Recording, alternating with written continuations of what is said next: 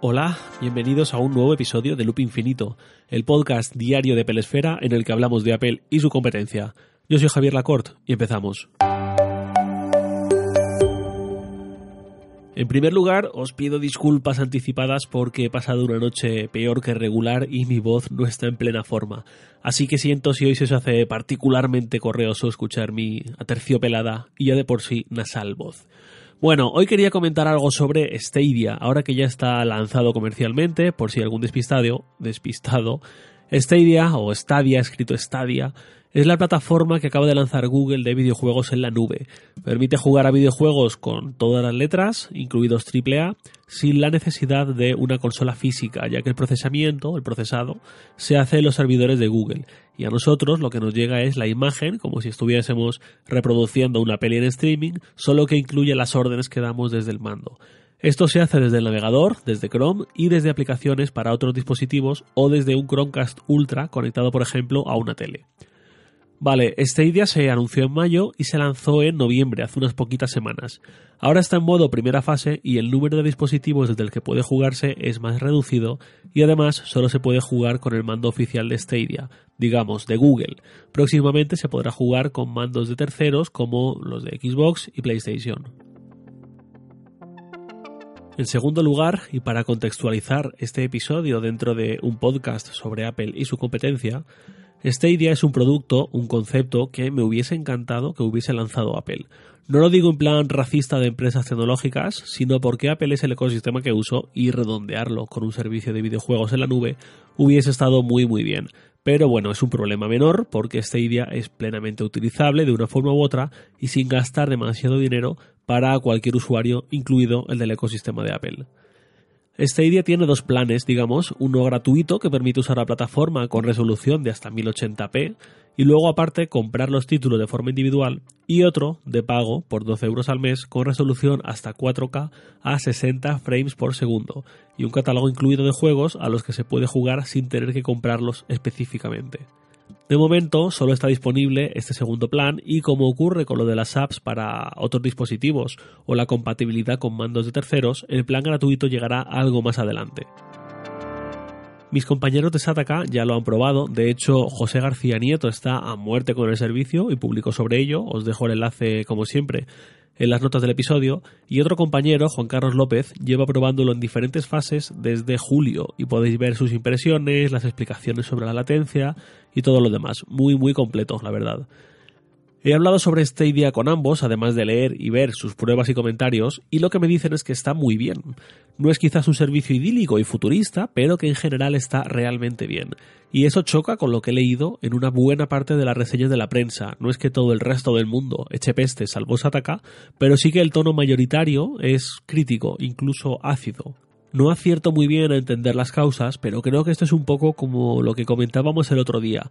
A Apple siempre hay gente esperándola, y donde digo esperándola me refiero a esperando a que falle, a que desbarre, para empezar con la lluvia de palos a la mínima. Con Google creo que no ocurre tanto, pero sí que ha ocurrido con su incursión en el mundo del videojuego.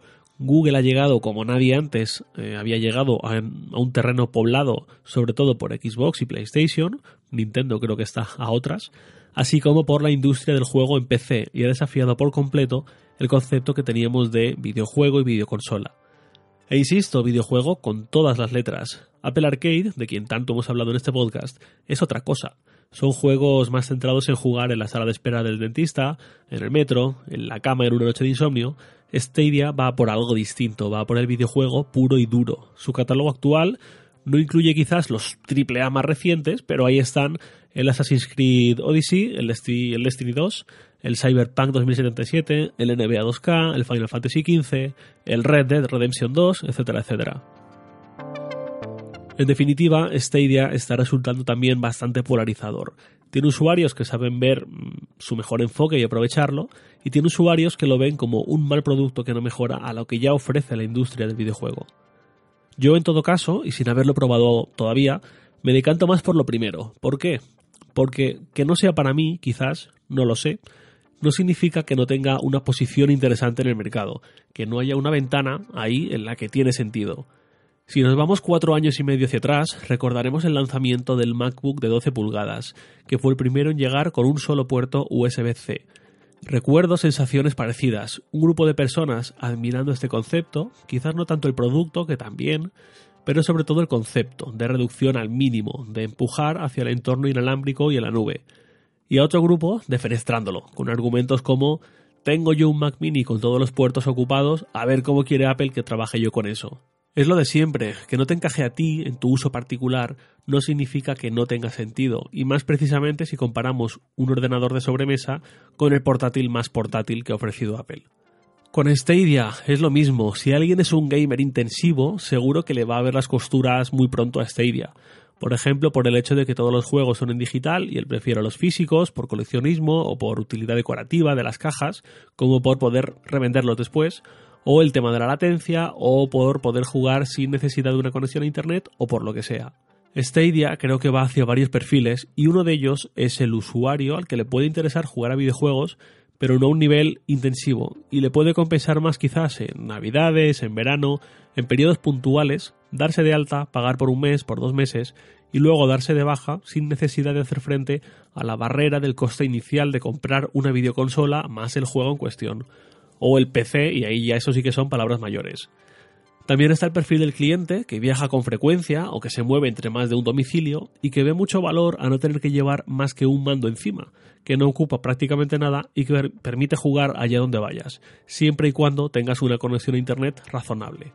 En esta tesitura me he visto yo en varias situaciones, yo tengo una PlayStation 4 y en muchas ocasiones la muevo de un lado a otro, no es un drama, pero desde luego sería mucho más agradable solamente tener que transportar el mando. Por cierto, lo de jugar con conexión a Internet haciendo uso del 4G no es viable para casi nadie, ya que una hora de juego consume 7 gigas más o menos, salvo que tengamos una conexión 4G ilimitada o gigas para aburrir y nos lo podemos permitir, es algo que está complicado.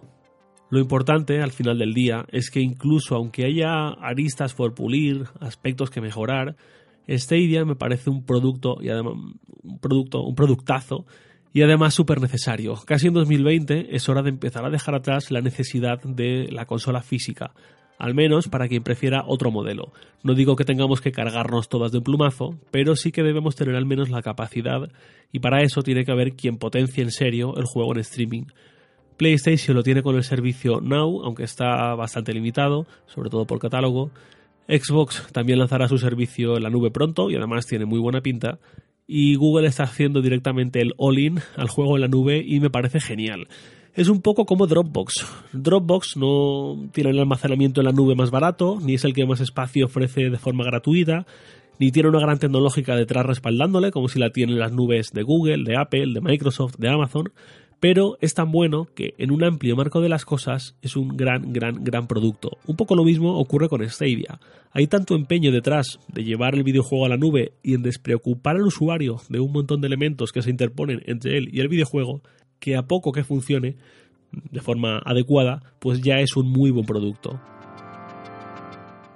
Y volviendo a Apple, su relación con el videojuego es algo más tortuosa. Con el Apple TV de cuarta generación, que se lanzó en 2015, se decía que ahora sí, que Apple puede tener la nueva Wii en cuanto a juegos familiares, sin gráficos espectaculares, pero muy buenos en el salón.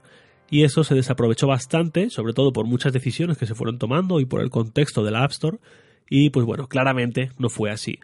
Con Apple Arcade da la sensación de que finalmente han apostado por otra cosa y que ahí se va a quedar la incursión de Apple en el videojuego, mientras que los AAA, los videojuegos como tal, no los juegos móviles, van a quedarse en manos de los de siempre y de Google. Así que muy bien por Google con Stadia, tendría que mejorar su catálogo, tendrá un mando que quizás no es tan bueno como el de otros, tendría que mejorar aspectos técnicos, pero ha sacado algo valiente que era necesario y que va a cambiar algunas reglas del videojuego de las que conocíamos hasta ahora.